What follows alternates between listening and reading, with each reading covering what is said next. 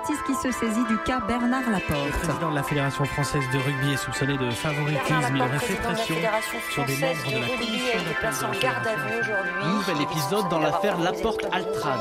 Des perquisitions ont eu lieu chez Moed Altrad, le patron du club de rugby de Montpellier, au Centre national du rugby à l'encontre de Bernard Laporte et de Moed Altrad. Il n'y a aucune affaire. L'affaire Laporte-Altrad, un podcast de l'équipe avec Frédéric Bernès et Renaud Borel.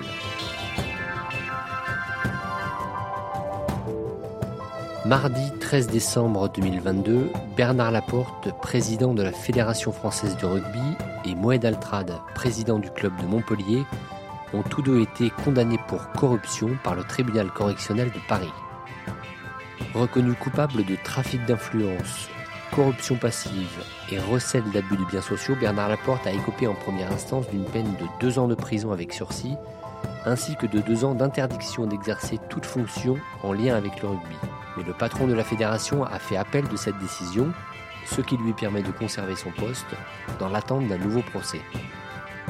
De son côté, Moed Altrad a été condamné à 18 mois de prison avec sursis pour des faits de corruption active, trafic d'influence et abus de biens sociaux. Il a également interdiction de gérer une entreprise pendant deux ans. Ces peines prononcées en première instance marquent la fin d'un premier chapitre judiciaire dans une affaire hors du commun pour le sport français et sur laquelle les journalistes de l'équipe ont enquêté pendant cinq ans. Ils en dévoilent aujourd'hui les coulisses. Épisode 1 Des liaisons dangereuses. Je suis Renaud Borel, grand reporter à la rubrique rugby euh, de l'équipe depuis 2008 et j'évolue en tant que journaliste dans le milieu du rugby depuis 2000. Euh, Frédéric Bernès, euh, je suis journaliste à l'équipe depuis plus de 20 ans. J'ai travaillé longtemps au tennis, plus d'une dizaine ou une douzaine d'années, avant de rejoindre la rubrique rugby autour de l'année 2015. Le point de départ de toute cette affaire, c'est un, article du journal du dimanche qui est le 13 août, qui paraît le 13 août 2017. Euh, c'est un article très fouillé, qui doit être sur deux ou trois pages, euh, où dedans il y a déjà beaucoup de choses en fait. Il y a la première chose, c'est, euh, c'est l'existence d'un contrat dont personne n'avait connaissance, un contrat privé d'image entre Bernard Laporte et le groupe Altrad. Euh, et deuxième chose qui est assez intéressante aussi, il est déjà fait mention dans cet article-là de possibles démarches de Bernard Laporte pour appeler à la bienveillance de la commission d'appel de la fédération en faveur du club de Montpellier. Le 22 avril 2017, la commission de discipline de la Ligue nationale de rugby a prononcé plusieurs sanctions contre le club de Montpellier après que des banderoles hostiles à la Ligue avaient été déployées dans son stade. Le club hérolté, présidé par Moen Altrad, a fait appel de ces décisions et deux mois plus tard, fin juin 2017, la commission d'appel de la Fédération française du rugby se réunit pour se prononcer à son tour. Toutes les sanctions seront réduites. Je me rappelle très bien, on était à la rédaction, on prépare la saison de top 14, on n'est pas du tout sur ces histoires-là. Et arrive cet article-là, effectivement, on se dit, on peut pas, on peut pas laisser ça comme ça. Ça mérite quand même de creuser, euh, de savoir euh, qu'est-ce que c'est que ce contrat, qu'est-ce que c'est que ces consignes de bienveillance? Euh, sauf qu'on est en plein mois d'août et qu'on part d'une page euh, plus que blanche. Elle est quasiment transparente, la, page, il n'y a rien. Donc euh, moi, je me rappelle très bien être allé sur le site de la Fédé et avoir récupéré l'organigramme de, cette commission d'appel, savoir qui sont les gens qui sont dans cette, dans cette commission. Donc j'avais 13 noms, ils étaient 13 membres, avec des comités, entre parenthèses, comité Île-de-France, comité Languedoc-Roussillon, je sais pas quoi. Je connaissais personne on se rend compte assez vite que tous ces gens sont quasiment tous avocats. Euh, avocats en province, à Paris. Euh, c'est des gens qui sont passionnés de rugby, mais qui voilà, qui sont pas dirigeants. Euh. voilà, donc on appelle les cabinets d'avocats en plein milieu du mois d'août. généralement, ça répond pas. Quand ça répond, c'est ben, la personne n'est pas là, ou vous voulez parler pourquoi. Donc on envoie des mails, on répond pas aux mails. On fait un premier article qui doit être le 15 août, où on reprend en fait les révélations du JDD en, je pense, en, interrogeant quelques présidents top 14. Et après, je crois qu'il y a 10, 11 jours où il n'y a, pas une publication dans l'équipe. En fait, c'est tout le temps qu'il nous faut pour, euh, pour essayer de, contacter des gens, de comprendre ce que c'est que cette commission d'appel, le contrat, pas contrat, qu'est-ce qu'il y avait dans ce contrat. Quand c'est la révélation, je suis en, vacances très loin, avec un gros décalage horaire. Et en fait, il y a un truc qui m'interpelle, c'est que d'ordinaire, le mois d'août est extrêmement calme au niveau du téléphone. Et, moi, comme ça faisait très longtemps que j'étais dans le rugby, Là, c'est la première fois depuis très longtemps qu'en fait mon téléphone n'arrête pas de sonner, que je reçois beaucoup de, messages. Euh, t'as lu JDD, euh, c'est énorme. Euh. mais Fred, ouais, effectivement, au départ, commence son enquête en, vraiment de, rien, mais on sent qu'effectivement, il y a, quelque chose à creuser.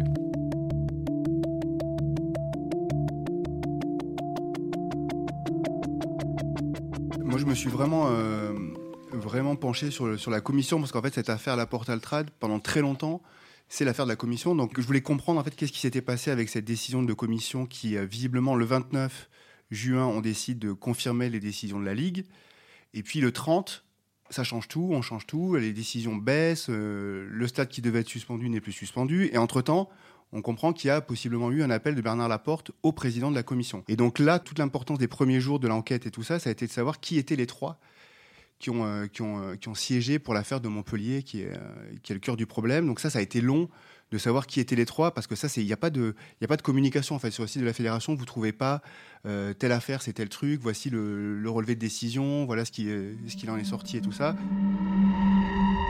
Je ne peux pas vous dire qui exactement, mais on finit par avoir des gens, parce qu'il ne faut jamais sous-estimer le fait qu'il y y a des gens qui, qui n'ont pas accepté ce qui s'est passé en fait. On le sent très vite qu'il y a un malaise avec cette décision de la commission. Donc il faut insister en fait, il faut rencontrer les gens et on se rend compte que les, oui, bah, certaines personnes finissent par, euh, par vous donner des documents, par vous, euh, par vous confirmer des choses. Il y a plein de petits détails dans cette affaire-là qui à chaque fois vont nous mettre la puce à l'oreille et vont nous donner envie de creuser à chaque fois un petit peu plus.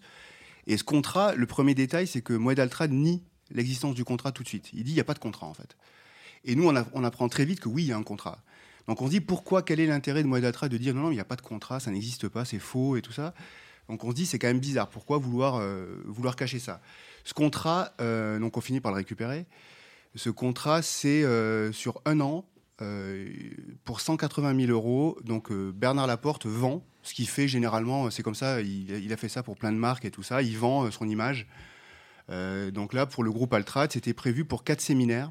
Il devait donner quatre séminaires au groupe Altrad en échange de 180 000 euros.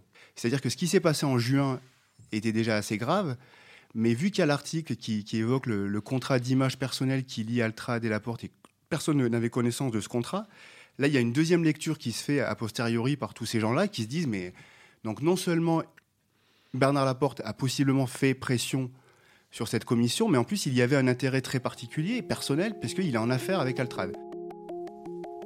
Lorsque l'affaire éclate, Bernard Laporte et Moed Altrad ne se connaissent pas depuis très longtemps. Les premiers contacts remontent à l'été 2016.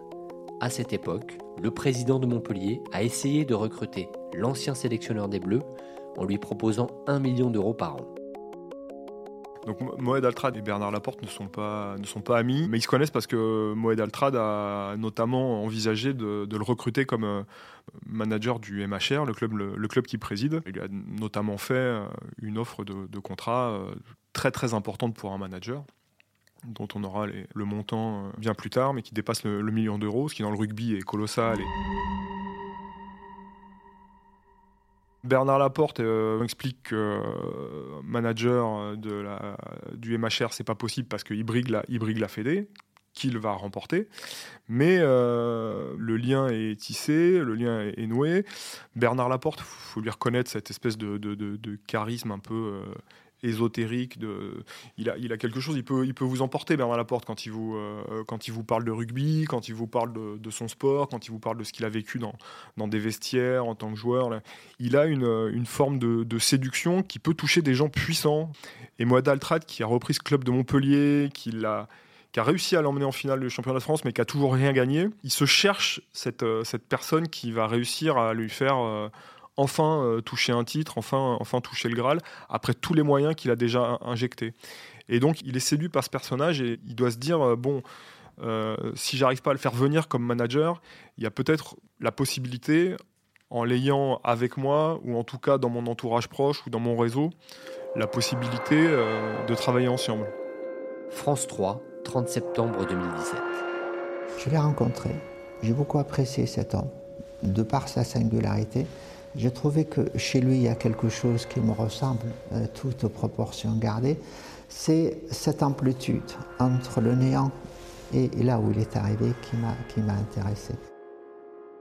On a signé un contrat en toute bonne foi. Qu'est-ce que je dois regretter là-dedans? Qu'est-ce que je dois regretter? En tout cas, je regrette rien. Si je regrette que Bernard les, euh, Bernard Laporte l'ait annulé, mais c'est son droit. Donc euh, notre relation d'affaires la grande affaire de, rugby français est terminée.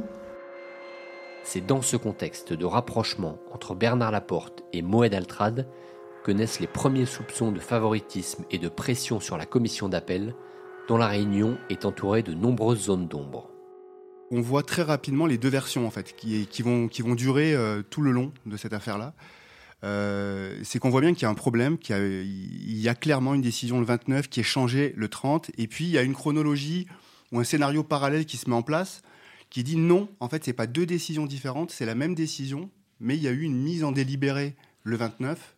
Quand on s'est quitté le 29, on avait mis en délibéré, et le 30, on finalise tout ça parce qu'on avait des doutes, il fallait qu'on vérifie des choses et tout ça.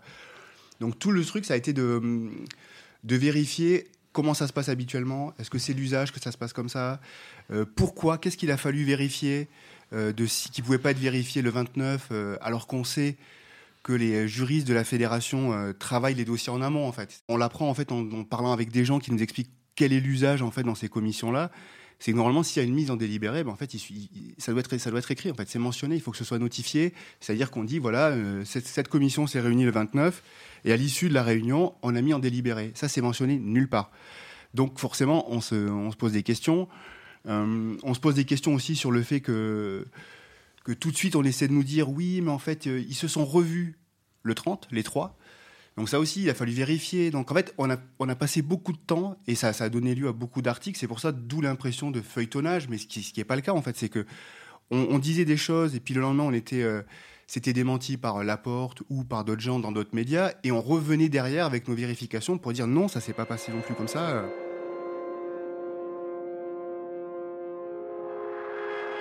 Autant on a mis du temps à nous vérifier des choses, mais lui, il parle finalement assez tôt, parce que l'article du JDD, c'est le 13 août, et le 29, il fait une interview aux Parisiens, alors qui est précédé d'un communiqué de presse de la FFR disant qu'il renonce au contrat. D'abord, il y a ça. D'abord, il y a un communiqué de presse de la Fédération française de rugby. C'est important parce que on va nous dire tout le temps après que ce contrat ne concernait pas la Fédération française de rugby, que c'était juste Bernard Laporte personnellement qui était en lien avec Altrad. Et bizarrement, c'est quand même un communiqué de presse de la FFR qui annonce la fin du contrat. Bon. Euh, dans la foulée, il fait donc cette interview au Parisien le 29 août. Euh, alors, elle est très intéressante cette interview parce que tout de suite, en fait, il avoue, euh, il avoue des choses qui vont être problématiques jusqu'au bout pour lui. C'est-à-dire qu'il avoue non seulement qu'il a appelé le président de la commission, la commission d'appel, mais surtout il dit pourquoi en fait. Et il dit, je l'ai appelé pour lui rappeler le contexte qu'il y avait à l'époque, il fallait pas se fâcher avec la Ligue ni les clubs, c'était compliqué, qu'il fallait de l'apaisement. Et donc il dit texto, je lui ai donné des éléments de contexte et des arguments afin qu'il en tienne compte dans sa décision. C'est dit comme ça. Donc Bernard Laporte, qui est dans une affaire comme ça depuis 12-13 jours, il décide de faire une interview, il n'est pas pris au dépourvu, donc j'imagine que ces phrases-là peuvent pas, euh, peuvent pas lui échapper. CNews, 5 janvier 2018. Eh bien, mais moi, j'étais pas au courant des, sanctions qu'ils avaient émises à l'encontre de, des joueurs. Oui, mais en même temps, vous lui demandez un peu de bienveillance. Je demande pas vous lui demandez d'être un peu sympa. non, je lui dis, aujourd'hui, nous sommes dans une situation d'apaisement, puisque nous étions en train de signer une convention avec la Ligue, à nouveau, et je dis, voilà, faites votre boulot avec la justice qu'il faut. Oui, mais euh, euh, comme par hasard, euh, à la suite de votre coup de téléphone, les amendes qui devaient être infligées sont allégées et l'amende est réduite, elle passe de 70 000 à 20 000 euros. Ça, c'est c'est étrange, parce que ça a l'air d'être un, miracle. Un coup de téléphone et hop. non, mais comme ils n'avaient pas délibéré la veille, le lendemain, ils se sont réunis à nouveau et ils ont rediscuté de cela. Mais, mais en même temps. Moi, qui, qui dit, d'abord, je n'étais même pas du tout au courant. Est-ce qu'il n'y a pas de contradiction, le fait que vous êtes président de la fédération et que vous avez été euh, à, un moment employé, vous avez travaillé pour, euh, pour euh, Moed. Alors, pas été, vous faisiez des quatre conférences pour lui, etc. Ben est-ce qu'il n'y a pas une contradiction et est-ce que c'est pas au moins étrange? Non, moi je vois pas où est le conflit d'intérêt.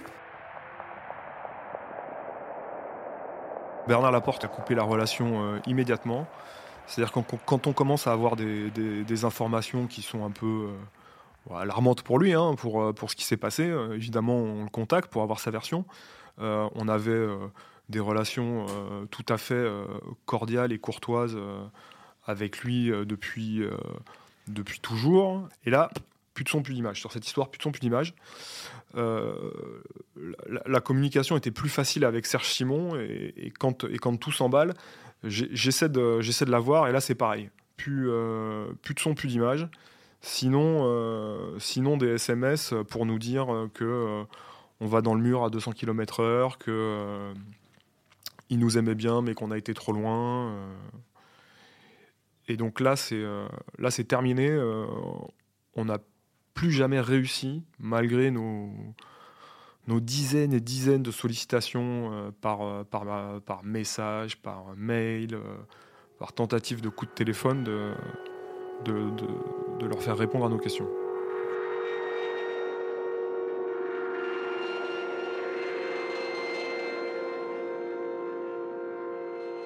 Alors nous, on envoie, euh, des tas de questions euh, au fur et à mesure des papiers, évidemment pour respecter le contradictoire. Euh, à, à, la personne qui s'occupe de la communication à la fédération, on reçoit toujours une fin de non-recevoir en disant voilà, Bernard Laporte ne répondra pas à vos questions, Serge Simon ne répondra pas à vos questions, et jusqu'au jour où on a euh, où on a une agence qui était l'agence Majorelle en fait. Alors l'agence Majorelle, c'était euh, c'est une agence de communication dite de crise. Euh, très spécialisée dans les affaires politiques. elle, elle, s'est occupée de Cahuzac, de Strauss-Kahn et tout ça. Elle, c'est Anomel, c'est la présidente de cette agence-là. Et donc, il se trouve que cette agence Majorelle travaillait avec la fédération avant les affaires pour, je crois, la Coupe du Monde et quelque chose comme ça, et qui étaient évidemment revenus avec ces affaires-là dans le jeu. Et donc, on avait aussi affaire à, eux, mais avec toujours pareil, quoi, des, euh, des choses délicates, beaucoup de désinformation finalement. Euh, on a perdu du temps en fait. Un exemple tout bête. Euh, une personne de Majorel nous dit non mais vous avez tout faux sur, sur votre histoire de commission. Ce qui s'est passé, c'est que la réunion s'est éternisée le 29. Et nous, on était très surpris parce qu'on avait récupéré à la fois les commandes de taxi de Marcoussi pour les gens qui étaient de la commission et qui devaient partir. Il y avait des taxis commandés à 17h30, 18h, donc on se dit, bon, c'est étonnant. Et surtout, on avait eu un des trois membre de la commission qui nous avait dit euh, ah mais moi j'ai pris l'avion le soir même je suis rentré à Pau et donc voilà donc en fait on a eu affaire à ce genre, de choses là euh, avec cette agence qui n'a pas duré très longtemps parce que cette agence là finalement euh, très vite été mise hors jeu quelques semaines après le début de l'affaire une assemblée générale de la fédération a lieu à Avignon où Bernard Laporte fait l'une de ses premières apparitions publiques France 3 23 septembre 2017 dans la salle des conclaves du Palais des Papes, c'est une consécration pour Bernard Laporte. Son projet de réforme vient d'être adopté à plus de 83%. 500 clubs de rugby français ont participé au vote. Un score qui pour lui résonne comme un énorme soutien et qui l'émeut jusqu'aux larmes.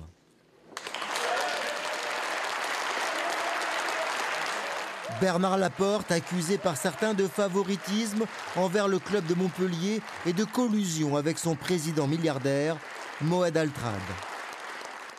Et quelquefois, ces appels sont des fois, dans mes cauchemars, pas dans mes je me dis peut-être que j'aurais dû rester dans le monde professionnel.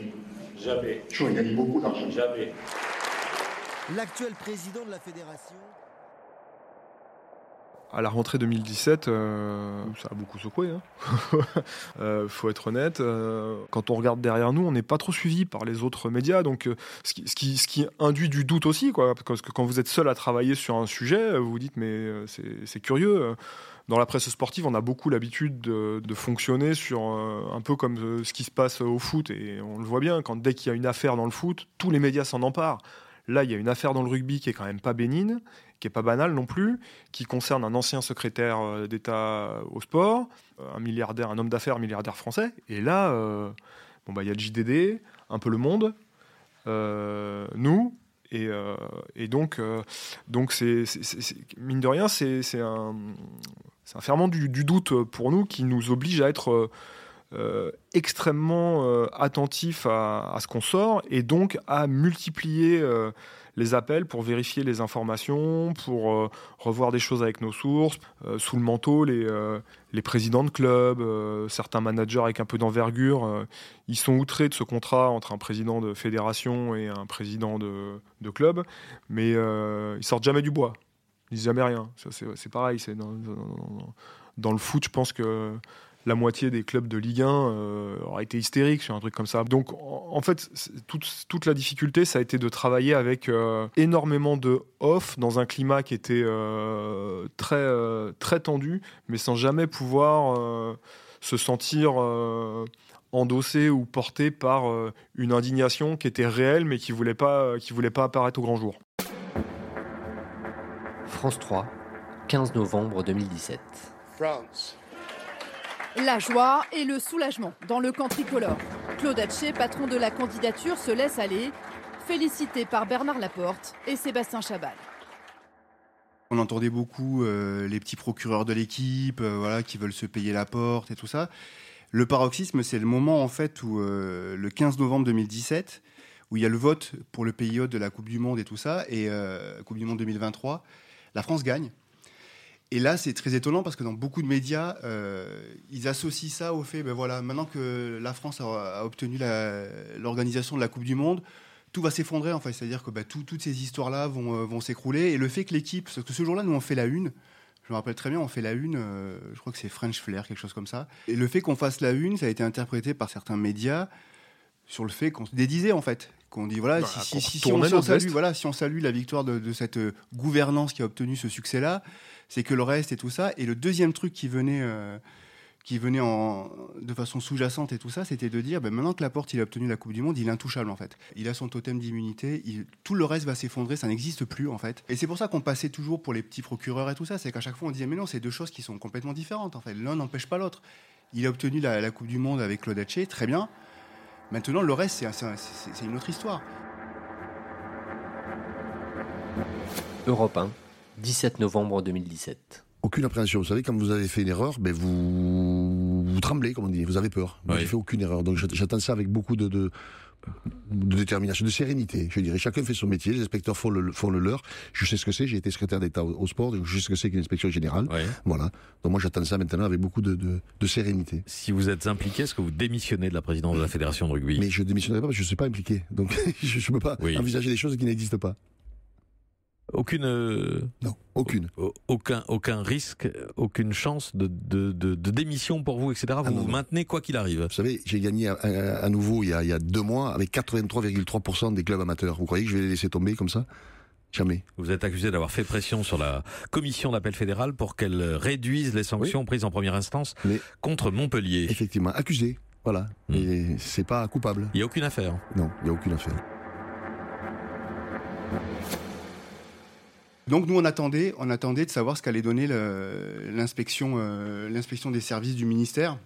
Donc l'IGJS, inspection générale euh, euh, du, ministère des Sports, qui a mis 3-4 mois à, finir son enquête. Et tout ce temps-là, on a continué quand même à accumuler de nouveaux petits éléments sur l'affaire de la commission et sur d'autres histoires avec la porte qui permettaient de décrire quelles étaient les méthodes en fait de cette gouvernance là Il crispait en plus parce que c'était, il allait, euh, il allait à, l'encontre de toutes ses promesses de campagne sur euh, la probité, euh, qu'il allait amener la démocratie, que c'était fini justement ces méthodes là qui avaient cours depuis depuis toujours. Et donc c'est, en fait par ces attitudes là. Il a, il a aussi nourri en interne voilà, des envies de témoigner. Alors toujours en off, mais en tout cas, il a entretenu pour nous un terreau d'informateurs et de sources parce qu'ils étaient euh, outrés qu'à euh, peine quelques mois après son élection, il fasse enfin, il balaye complètement ce, que, ce, qui avait été le cœur de sa campagne, quoi. c'est-à-dire une, fédération propre, transparente au service du rugby amateur, alors qu'en fait il, empruntait les mêmes codes que ceux qui dénonçaient. Quoi. Europe 1, 4 décembre 2017. Europe 1 Bonjour, le journal des sports, Raphaël Duchemin. Euh, Jérôme Lacroix avec la justice qui se saisit du cas Bernard Laporte. Le président de la Fédération française de rugby est soupçonné de favoritisme. Il aurait fait pression sur des membres de la commission d'appel de la fédération afin de faire alléger des sanctions disciplinaires à l'encontre du club de Montpellier, dont le patron Moed Altrad est l'un de ses proches. Depuis trois mois, le ministère des Sports enquêtait. Trop de zones d'ombre et des irrégularités, disent les conclusions du rapport. La ministre Laura Flessel a donc transmis le dossier au procureur de la République. Le ministère des Sports transmet donc le dossier euh, au procureur de la République par un article 40 du, du Code de procédure pénale. Donc ça veut dire qu'il y a suffisamment de doutes pour eux pour pousser plus loin avec des investigations cette fois-ci judiciaires et que visiblement le doute n'est pas levé et que visiblement il n'y a pas rien. C'est pour ça cette histoire, cette affaire-là, il y a eu plein de moments où elle aurait pu s'arrêter.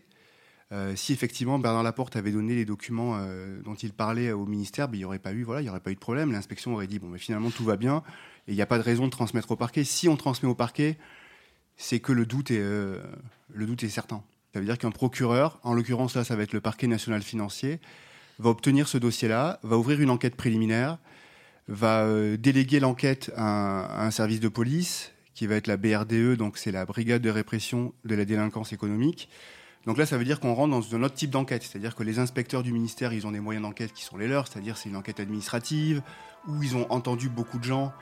Euh, voilà, c'est des témoignages, ils ont récupéré peut-être quelques documents, mais cette fois-ci, on rentre dans une enquête qui est d'un autre niveau et d'un autre calibre. Là, on rentre dans une enquête judiciaire.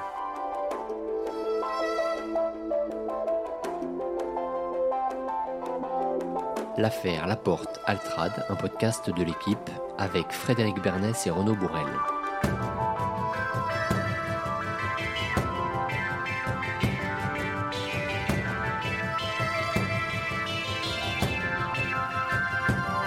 Entretien Antoine Bourlon et Mathis Rouanet. Réalisation Legba Prod. Production Aurélien Delfos et Jean-Baptiste René.